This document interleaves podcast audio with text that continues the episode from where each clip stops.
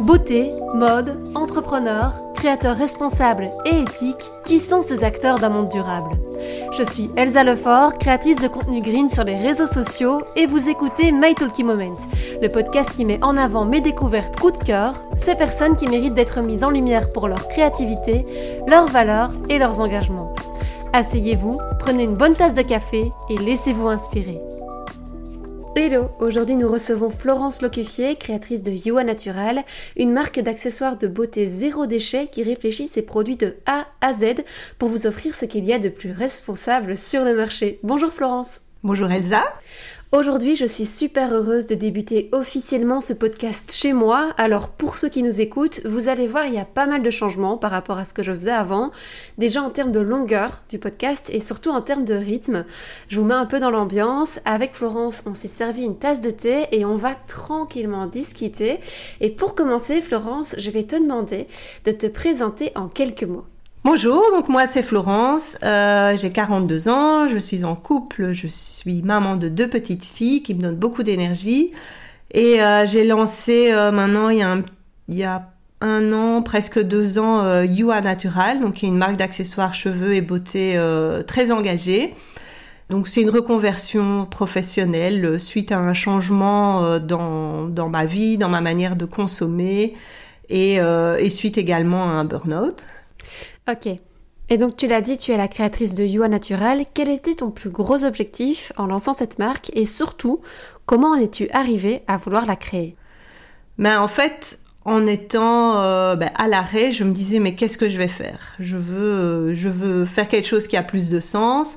Euh, donc j'ai un peu exploré différentes pistes et puis c'est vrai qu'à la maison, comme on était passé dans une démarche vraiment de se dire ben, comment est-ce qu'on peut consommer moins, comment on peut consommer mieux. On est passé euh, au zéro déchet à la maison. Et puis, euh, ben, du coup, ça m'a amené à, visiter d'autres magasins, d'autres enseignes qu'avant. Et je me suis dit, mais en fait, dans les accessoires cheveux, enfin dans tout ce qui est euh, cosmétique, beauté, les rayons, les rayons des magasins bio, il n'y a pas d'accessoires textiles, cheveux, vraiment bio et engagés il y avait des shampoings, il y avait des savons, il y avait des brosses, euh, il des colorations, mais il n'y avait pas cette catégorie-là euh, d'accessoires cheveux. Et donc j'ai commencé à me renseigner sur les textiles, sur tout ce qui existait. Et c'est quand j'ai trouvé euh, de l'élastique végétal, donc à base de caoutchouc naturel, donc sans plastique, que je me suis dit, bon, il y a peut-être moyen de faire quelque chose. Donc le but, c'était de créer un produit pour lequel tu avais toi-même une demande, en fait. Oui, c'est un peu une analyse catégorielle parce que dans mon ancien boulot, euh, j'étais catman, comme on dit, donc catégorie manager dans une enseigne de beauté. Donc j'ai un peu géré euh, plusieurs catégories. Et donc c'est un peu cette vision-là qui... Je me suis dit, mais en fait, il n'y a, rien de, a rien de bio, il n'y a rien de bien euh, dans cette catégorie-là. Et pourtant, je connaissais les chiffres et je savais qu'il y avait un potentiel parce que les gens utilisent des accessoires, que ce soit ce qui se vendait bien, c'était les, simples chouchous, des simples bandeaux, des simples élastiques, donc vraiment des basiques, des essentiels, euh, des bonnets de douche, des, masques de nuit. C'était des choses euh, qui se vendaient bien, mais où il n'y avait pas vraiment une offre pour les gens qui veulent euh, bah, mettre plus de responsabilité dans leurs achats. On est vraiment sur un changement assez radical de profession. Dans ton cas, il me semble, tu as dit qu'avant tu travaillais pour une grande chaîne de produits de beauté, c'est ça? Oui, et après, euh, bah, j'ai travaillé là plus de 11 ans, donc une enseigne belge, où j'ai vraiment euh, bien aimé travailler là-bas, lancer des petites marques. Enfin, c'était vraiment très chouette comme boulot.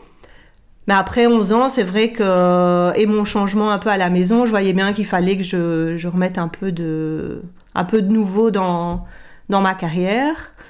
Donc j'ai cherché euh, autre chose, j'ai cherché, euh, ben, j'aimais beaucoup le textile, même si j'avais aucune expérience, mais c'est vrai que à la limite je préférais euh, des vêtements que des produits de beauté dans mes achats personnels. donc j'ai commencé à chercher dans le textile. c'est difficile de changer en fait de boulot parce que quand on n'a pas d'expérience, on n'a même aucune réponse à nos sollicitations. c'est difficile de se remettre en perspective, de, de changer de carrière c'est quand même très risqué, c'est pas mon genre, moi j'ose pas prendre trop de risques.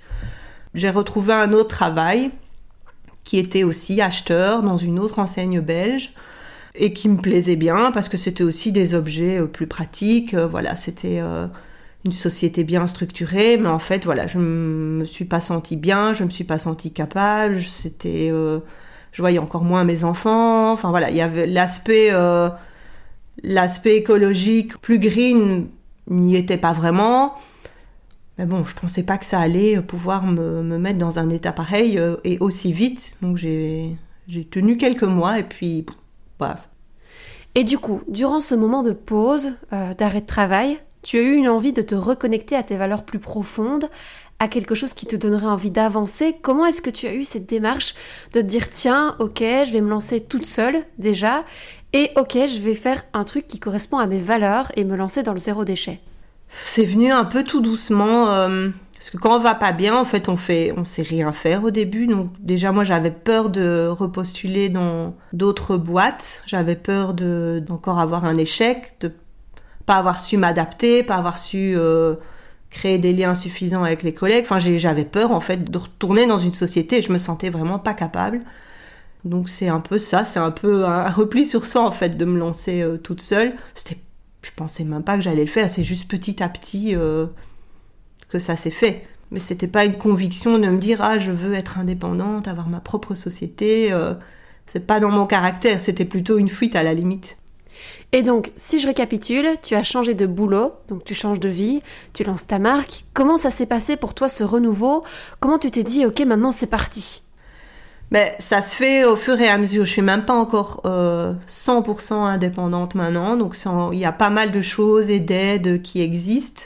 D'abord, c'est la maladie, euh, la mutuelle, puis après, euh, après, je me sentais un peu mieux. Je me suis dit, allez, maintenant, je vais. C'est un peu. Ça change pas grand chose, mais de me dire, je suis chômeuse, c'était déjà un mieux pour moi. Et après, il y a des aides. Moi, j'ai commencé avec Job Yourself à Bruxelles, donc qui permet de, bah, de tester, enfin, d'abord de préparer son activité et puis de tester l'activité. Il y en a qui sont peut-être capables d'y arriver du jour au lendemain, mais moi, ça me correspondait au mieux aussi. Euh, bah, parce que je devais me reconstruire, je vais construire une marque, mais je devrais aussi me reconstruire moi. Donc euh, voilà, c'est petit à petit que, bah, que j'ai construit et que je me suis reconstruite en fait. Et est-ce que justement tu aurais une petite anecdote de parcours à nous partager? Bah, moi j'en ai deux. Donc j'en ai une, c'est que à la base je savais à peine coudre, donc j'aimais bien coudre mais à tout moment, j'avais ce fil qui allait pas dans la machine. Je devais appeler mon, homme pour m'aider. Je me je comprends rien. Par où est-ce pourquoi est-ce que ça coupe pas cette machine? Donc j'ai dû aussi apprendre à coudre en même temps euh, et apprendre des patrons. voilà, et pouvoir dire dans les ateliers, voilà, je voudrais ça. Il y a des choses que je faisais bah, presque bien, il y a des choses, euh, c'est que eux, c'est des spécialistes, c'est des gens qui, qui ont cette connaissance de la couture et qui peuvent me dire si, si ça va ou pas. on n'a pas les mêmes machines non plus. Donc voilà, après, c'est des discussions de, d'adapter ce que moi je veux par rapport à eux. Donc, euh, donc voilà, il y a moyen de faire des choses même quand on n'y connaît rien. Euh, pour vous donner espoir. et la deuxième chose, c'est que oui, j'avais en étant euh, quand même au plus mal, où je me suis dit, ben ça, je me sens quand même le courage d'aller travailler euh, quelque part. C'était euh, donc un magasin à Bruxelles, Human. Et là, j'avais postulé. Bon, il n'y avait pas d'offre ni rien, mais je, je, me vois encore aller au plus mal, un peu en pèlerinage, là-bas, en me disant, mais c'est là que je veux être. C'est plein de projets circulaires, bio, éco-responsables. Enfin, ça a l'air d'être une bonne équipe. Il n'y a que là où je me voyais encore bien travailler. Bon, évidemment, il n'y avait pas de place parce que voilà, c'est des petites équipes. S'il n'y a pas une place ouverte, une offre d'emploi, bah, il y a peu de chances qu'ils recrutent. Donc on m'avait gentiment euh, bah, dit de réessayer plus tard quand il y aurait une offre. Et puis finalement, bah, j'ai créé Yua et maintenant ils vendent mes produits. Donc je trouve que c'est une belle histoire. je, je, les remercie de donner la, la, place à des petits euh, qui se lancent. On a pas mal parlé de ton parcours, je te propose qu'on prenne maintenant un peu de temps pour parler de Yua plus en profondeur. Donc on va se resservir un peu de thé et on va lancer la rubrique inspiration et engagement. Est-ce qu'on peut dire que chez toi, les accessoires sont pensés de A à Z, du fil de couture au bonnet de douche par exemple? C'est ce que j'ai essayé de faire. Voilà, comme je crois sincèrement qu'on peut améliorer les choses, je voulais enlever tout ce qui était plastique en fait, nos vêtements sont pleins de plastique pour faire court, donc tout ce qui est matière synthétique, euh, le polyester, le nylon, l'élastane, voilà, c'est toutes des matières euh, qui se retrouvent dans plein de choses, même dans plein de produits euh, tagués éco-responsables, parce qu'ils sont mélangés à des choses, etc. Donc je voulais vraiment me dire comment est-ce que je peux améliorer, mais en tenant compte des deux choses, de, de, où ça vient, de qui l'a fait, de ce à quoi ça va servir, et surtout de ce à quoi ce que ça va devenir. Parce que quand on voit le textile c'est surtout les images de vêtements qu'on voit des déserts de, montagnes de déchets de vêtements. Mhm. Ben, les accessoires euh, beauté en textile, c'est la même chose. Donc comment est-ce qu'on peut essayer de faire mieux Donc j'ai voulu choisir que des matières naturelles, végétales, qui ont été fabriquées de manière éthique et responsable. Donc chaque mot est important. Donc une matière naturelle, c'est bien. Du coton, c'est bien, mais du coton, c'est pas toujours bien en fait, parce que il y a plus de 99% de coton qui est juste euh, pas bio. Mhm. Euh, même s'il est coton bio, bah, le coton bio c'est bien, mais est-ce que on sait s'il est fair trade? Est-ce que les gens ont été payés correctement? Est-ce qu'il y a eu des enfants qui ont travaillé euh, Et puis après il y a le coton, mais après il y a toute la suite. L'usine qui va ben, un peu faire le tri euh, dans cette branche de coton pour retirer le coton, puis après la transformation, la fibre, euh, les fils, le tissage, voilà, il y a toutes ces étapes-là. Aussi tout ce qui est ennoblissement, donc c'est par exemple les traitements où on va colorer les tissus, qu'est-ce qu'on va faire des eaux usées, donc tout ça c'est des questions qui sont importantes et c'est pour ça que coton bio n'est pas encore suffisant. Et donc moi j'ai décidé de travailler qu'avec du coton biologique et labellisé par GOTS, donc c'est Global Organic Textile Standard, qui est un label qui va certifier toute la filière textile. Donc le suivant ne peut être certifié que si celui d'avant, que tous les autres d'avant ont été euh, eux-mêmes certifiés. Et ils ont des critères de respect de l'environnement et de respect euh, bah, des travailleurs. Ils doivent respecter les, les critères de l'Organisation internationale du travail. Mais dans tes créations, il n'y a pas que du coton, il y a, le bouton, les étiquettes, tout ça aussi est labellisé? Ben pour, euh, donc pour le coton, donc je m'en sers pour euh, les tissus, pour le fil à coudre, parce que même si vous avez des t-shirts 100% coton ou n'importe quoi, une chemise, des mouchoirs, n'importe quoi 100% coton, c'est à peu près toujours un fil à coudre en polyester qui est utilisé. Moi, je me suis fait avoir à ce genre de truc. D'ailleurs, euh, quand j'avais teint des, vieilles serviettes que j'avais, euh, qui étaient vert pomme, et voilà, je voulais plus de vert pomme dans ma maison, je les avais teintes en grise. Bah, tout est devenu gris, sauf le fil à coudre qui est resté vert. Ah oui, ok. Parce que euh, il a, voilà, ça marche. C'est donc ça, ça prouve aussi comme c'est difficile de teindre des produits ben, en plastique synthétique, qu'il faut beaucoup plus de substances aussi pas nocive, agressive. Voilà. Et euh, donc les petites étiquettes, euh, c'est aussi en coton bio-labellisé euh, GOTS. Qu'est-ce qui est encore? Ben, Les élastiques. Donc les élastiques eux-mêmes ne sont pas labellisés GOTS, mais le coton qui est utilisé dans l'élastique, il est labellisé GOTS. Et l'élastique, donc le latex est végétal. Donc c'est du caoutchouc naturel. Ok, donc si un jour, mettons, je me balade en forêt et je me rends pas compte que j'ai laissé tomber mon chouchou derrière moi, euh, il se décompose? Mais c'est mieux qu'un chouchou en plastique, c'est certain, qui, enfin, qu'un élastique en plastique qui va, euh, voilà, qui sera toujours là euh, dans des dizaines d'années. Donc, c'est des produits qui vont être compostables et biodégradables, mais c'est sûr que ça va aller mieux si c'est dans un compost à la maison où il y a euh, voilà la chaleur, l'humidité, euh, les autres choses qu'on va qu'on va y ajouter. Là dans la nature, oui, un jour il va il va partir, mais sera beaucoup plus long. C'est pas le but de les perdre. Ça n'a pas le même impact que non. de faire tomber un, un, élastique normal ou... Oui, celui-là il restera toujours et il va finir en microplastique. Donc s'il se démonte, ou il se dé... voilà, qu'il se désintègre au bout de... Il pollue quand même. Voilà, il restera toujours là. Il sera toujours là, mon petit morceau, mais je sais pas dans combien d'années. Ça, j'ai pas fait le test. En tout cas, j'ai fait le test dans mon compost et c'est sûr qu'il est toujours là euh, comme neuf. Et t'as testé de mettre un de tes élastiques à toi dans ton compost? Ben, ça, je dois encore refaire mieux mes tests. Ce que j'ai fait comme test, c'est de mettre euh, mon mouchoir. Donc celui-là, il a disparu. Euh, enfin, en six semaines, j'ai vraiment eu du mal à le retrouver. Ah Ça va vraiment très vite. Euh, j'ai retrouvé un petit morceau et je, je pense que c'est ça en fait. Voilà, c'est quand on met une branche ou une feuille, bah mettre. c'est pas pour ça que le mouchoir va être moins solide ou va se désintégrer plus vite parce qu'on l'utilise. C'est juste que voilà, il est dans un environnement. Après, comme il est tout végétal et qu'il est dans un environnement propice euh, avec les petites bébêtes, euh, il va se désintégrer. Et il y a encore le bouton aussi euh, sur tes créations. Ouais, le bouton, ça c'est en corozo, donc c'est aussi connu comme de l'ivoire végétal. C'est une graine de fruit d'un palmier qui est plutôt brune, euh, brun foncé à l'extérieur et à l'intérieur c'est blanc comme ça, enfin blanc et cru comme une noix. Ok. Donc tout ça est ramassé, donc c'est pas qu'on va planter des, des arbres à corozo, euh, qu'on va enlever la forêt euh, pour, Oui, oui. pour mettre euh, des palmiers. Donc c'est des palmiers assez assez petits, assez bas et, et donc ils les ramassent. puis, en- puis après c'est traité sur place pour en faire un peu déjà, ouais je, je sais pas exactement, mais en- d'enlever déjà le, le tour, puis après c'est expédié en Europe. Et moi je travaille avec une entreprise française qui, bah, qui les transforme après en boutons. Tu l'as dit, tu travailles avec des matières certifiées. Euh, mais ça a un coût, non?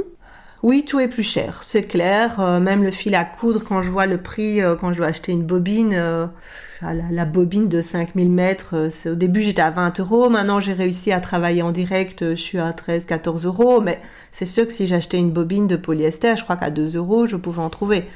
Les tissus, ben ça c'est beaucoup, beaucoup, beaucoup de recherche aussi. euh, essayer d'éviter les intermédiaires, essayer d'aller en direct, et puis au fur et à mesure, essayer d'acheter des quantités plus importantes. C'est comme ça que j'arrive à essayer de- d'un peu optimiser parce que les gens sont pas toujours prêts à bah, payer plus cher. Oui, il faut expliquer, mais il faut pas non plus être tout à fait euh, hors marché et hors budget euh, des gens. Donc, ça reste quand même des prix euh, vraiment abordables. C'est juste qu'on doit se dire, bah oui, je l'achète pour une fois, je sais pourquoi j'ai mis le prix. euh, C'est de la sensibilisation, en fait, quand tu vends comme ça. Il faut, oui, il faut vraiment expliquer parce que même sur des salons euh, tournés bio, en fait, le bio, les gens, enfin même moi, je connais pas bien du tout le bio dans tous, toutes les autres, euh, tous les autres secteurs. Enfin, chacun a, sa, a ses spécificités, donc je passe beaucoup de temps à essayer d'expliquer ce que moi j'ai appris et, et voilà, j'ai encore beaucoup à apprendre, mais en tout cas, je, je sais ce que les gens pensent puisque moi avant, j'y connaissais rien du tout. Donc je sais expliquer les choses un peu euh, simplement où avant je pensais pas pourquoi mes vêtements. C'est vrai que j'avais des vêtements assez en matière naturelle, puis j'avais tout des vêtements en matière synthétique que je mettais plutôt au travail, un peu plus chic ou voilà un peu brillant comme ça. C'est vrai que c'était pratique, fallait pas les repasser ou très peu. Et puis je me disais mais c'est vrai que ces vêtements je les prends jamais en vacances parce que je sais que s'il fait chaud je vais pas être bien dedans. Et c'est désagréable, on n'est pas bien dedans. Et donc, c'est que après, que maintenant que j'ai un peu creusé tout ça, je me dis, bah oui, c'est pour ça, c'est parce que ces vêtements sont pas en matière naturelle et que c'est pas agréable. Donc voilà, c'est tout des, des petites choses comme ça au fur et à mesure euh, bah, qu'on se rend compte de tout ce qu'on porte, qu'on est habillé de plastique en fait, et puis, et puis aussi ça a un impact sur, euh, sur la suite. Donc à chaque fois qu'on lave nos vêtements, bah, c'est toutes des petites fibres qui partent et qui et qui qui sont pas retenues dans les stations d'épuration parce que c'est trop petit. Donc Ça même part à- dans la nature. ouais, ça part dans la nature. Même chez moi, quand, quand je fais mes tests, que je coupe, euh, je fais ça sur euh, souvent la salle, la- sur la table dans le- la salle à manger, qui est une table noire. Donc quand on coupe, bah, ça fait plein de petits, plein de petits morceaux. Enfin, si- s'il y a des couturières, euh, couturiers par ici, vous savez de quoi je parle. Et en fait, quand on coupe ça, ces petits morceaux de synthétique, bah, ça fait aussi plein de petites poussières et c'est des choses qu'on respire, c'est des choses qu'on avale. Enfin, je lis beaucoup, j'essaye de lire un peu, de me renseigner sur toutes ces, tous ces microplastiques. Puis quand et je dis pas qu'il faut retirer le plastique de tout, ça va être difficile. Il y a des choses, c'est vraiment compliqué. Mais il y a des choses, quand on y pense, on pourrait le faire. Mais c'est pas facile. C'est pas facile. Parce que même des marques euh, quand même bien, responsables, ou des, des belles choses, souvent, il y a un petit 10% de polyester. un- toujours un petit peu, quoi. Les fils à coudre d'office, les, les tirettes aussi, euh, les fermetures à glissière, bah, ça c'est aussi d'office euh, avec du polyester, enfin, ou quasi. Et ce qui coûte cher aussi, bah, la matière première, c'est ça, ça dépend aussi de la quantité. Quand j'ai des plus petits produits, bah, ça a moins d'impact. Quand c'est des produits qui utilisent beaucoup de tissus, bah, là, c'est un très fort impact. Mais ce qui, a, ce qui impacte beaucoup aussi, c'est surtout la confection belge. Oui, c'est ça. Donc tu fais les prototypes et ils sont ensuite fabriqués dans des entreprises de travail adapté. Donc c'est des entreprises, il y en a un peu, il y en a plein en Belgique, euh, en Wallonie, à Bruxelles, en Flandre. Donc c'est des entreprises de travail adapté, donc qui sont vraiment là pour donner du travail aux personnes en situation euh, de handicap. Elles n'ont pas toutes un département confection, mais il y en a. Il y en a quand même pas mal en Belgique. Euh, enfin, il y a ça, ou il y a aussi des, des entreprises plus sociales de réinsertion par le travail. Il y a aussi euh, des prisons. Donc moi j'avais fait des tests en prison et des tests dans les entreprises de travail adapté. Et j'ai décidé de travailler avec les entreprises de travail adapté. Bah, il y a différents points. Ils sont beaucoup... Il y en a qui sont beaucoup plus équipés aussi. Donc euh, c'était une... vraiment, je trouvais qu'on perdait beaucoup en productivité, en efficacité parce que tout était coupé comme moi avec des ciseaux. Et je trouve que ça, ça vaut pas la peine. Enfin, il y a quand même des machines qui sont qui sont là. Euh, donc ça, c'était euh, la principale raison, parce que ça leur prenait beaucoup plus de temps. C'était des, ben, aussi des, des travailleurs ben, qui changeaient beaucoup. Et puis rentrer dans une prison, c'est quand même pas simple. voilà, toutes des choses où c'était euh, plus adapté en fait au projet euh, finalement d'être dans ces entreprises de travail adapté. Parce que oui, il y a l'aspect éthique de la fabrication, l'aspect social, inclusif, local. Donc ça, c'est toutes des choses différentes. Il y a moyen de faire de l'éthique euh, au Portugal, au Maroc, euh, en Inde, voilà. Mais c'est clair que c'est des coûts de confection qui sont inférieurs au salaire belge. Voilà. Après, chacun fait euh, selon ce en quoi il croit, selon bah, ce qu'il peut se permettre aussi de payer. Ok, donc on est sur du zéro déchet, une marque où tous les matériaux sont pensés et analysés pour être les plus durables possibles et des produits confectionnés ici en Belgique. Ça doit pas être évident de mettre en place un tel projet. Ouais, ça a mis quand même longtemps, mais c'est vrai que c'est la partie que j'aime bien, ça. Ah ouais. À mon avis, c'est le côté acheteuse qui ressort, c'est d'aller fouiller, de poser plein de questions, de, de comparer, de poser...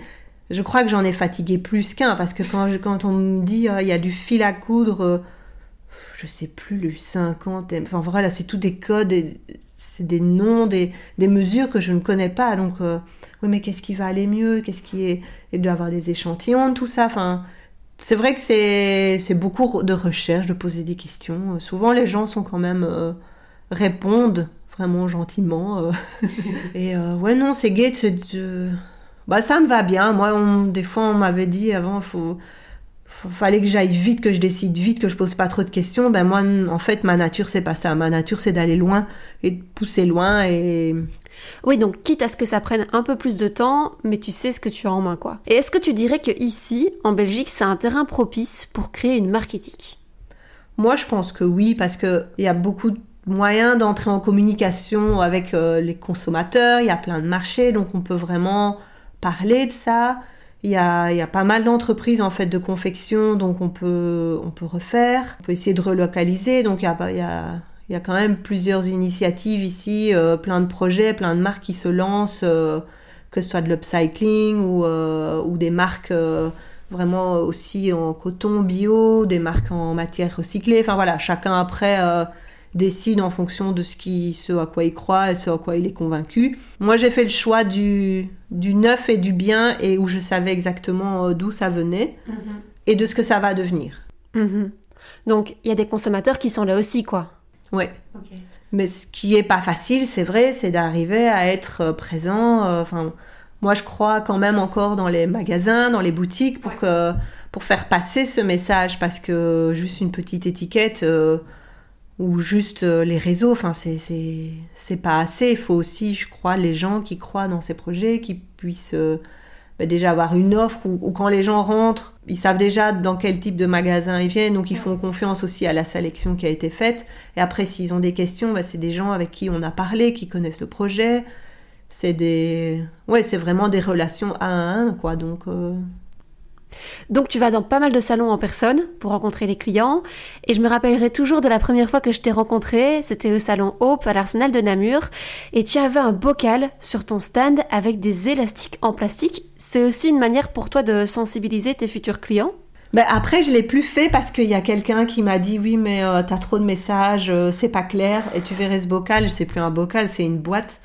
J'en ai plein. Donc en fait, moi j'essaye de créer des élastiques sans plastique et c'est vrai que souvent on aime bien ramasser les déchets. Et là, pour dans la vie de tous les jours, je me suis focusée sur les élastiques en plastique euh, qui sont par terre, sur les j'ai trouvé des chouchous, j'ai trouvé des bandeaux, enfin voilà, il y a vraiment plein de choses par terre que les gens perdent.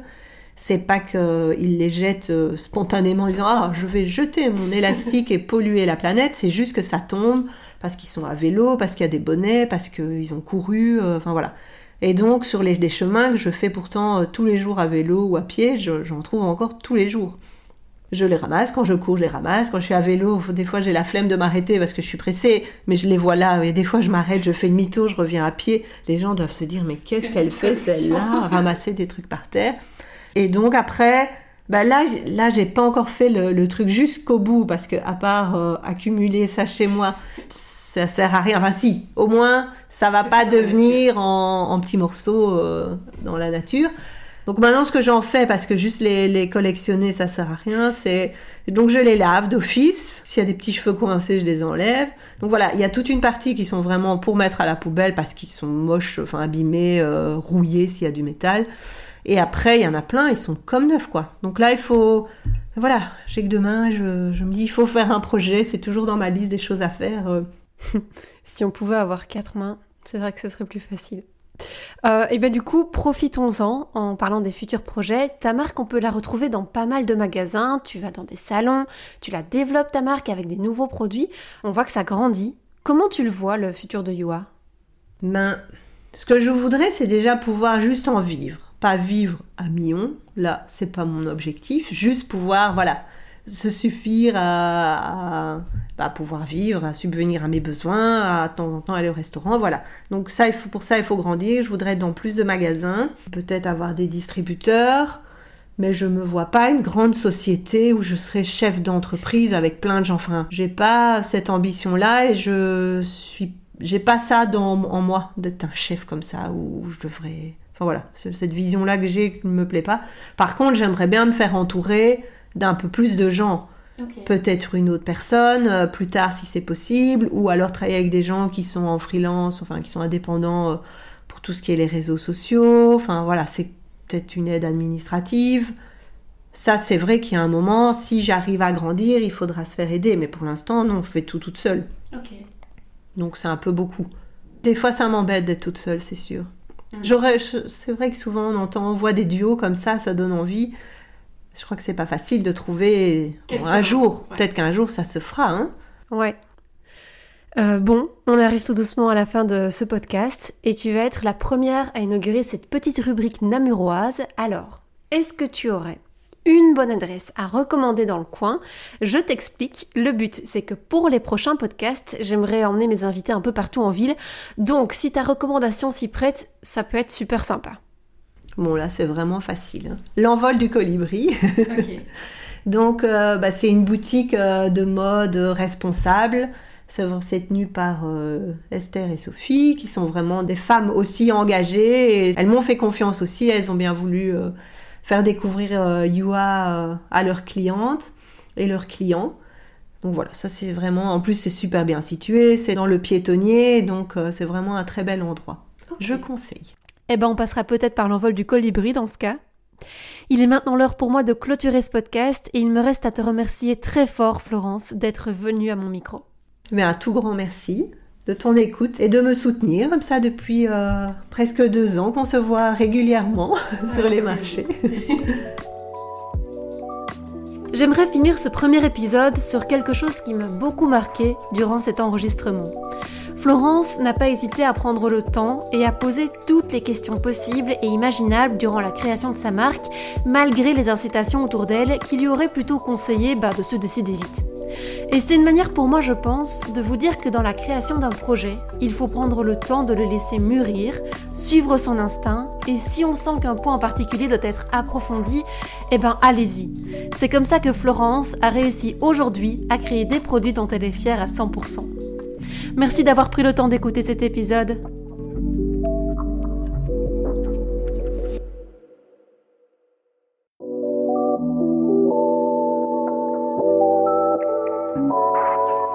venez d'écouter My Talking Moment, un podcast créé par Elsa Lefort, diffusé une fois par mois. Si ce podcast vous a plu, n'hésitez pas à vous abonner, à laisser un commentaire et à en parler autour de vous. Rendez-vous sur mytalkymoment.be pour en découvrir encore plus sur les acteurs d'un monde durable ou sur mon compte Instagram elsa-lefort. À bientôt!